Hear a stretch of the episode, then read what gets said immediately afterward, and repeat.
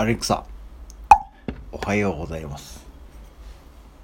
おはようございます。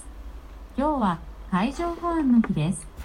1948年の今日、海上保安庁の旗を掲げたことにちなみます。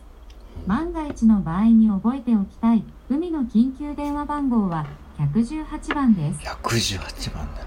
わかりました。アレクサ、何か面白いこと言って。では、最近聞いた噂話を一つお話ししましょう。はい。ある日、子供がお母さんにバンダナを買ってきてと言いました。うんすると、お母さんは、この皮を頭に巻くといいわよ、とバナナを買ってきました。子供は町の人気者になったのだそう。本当かなやるわ。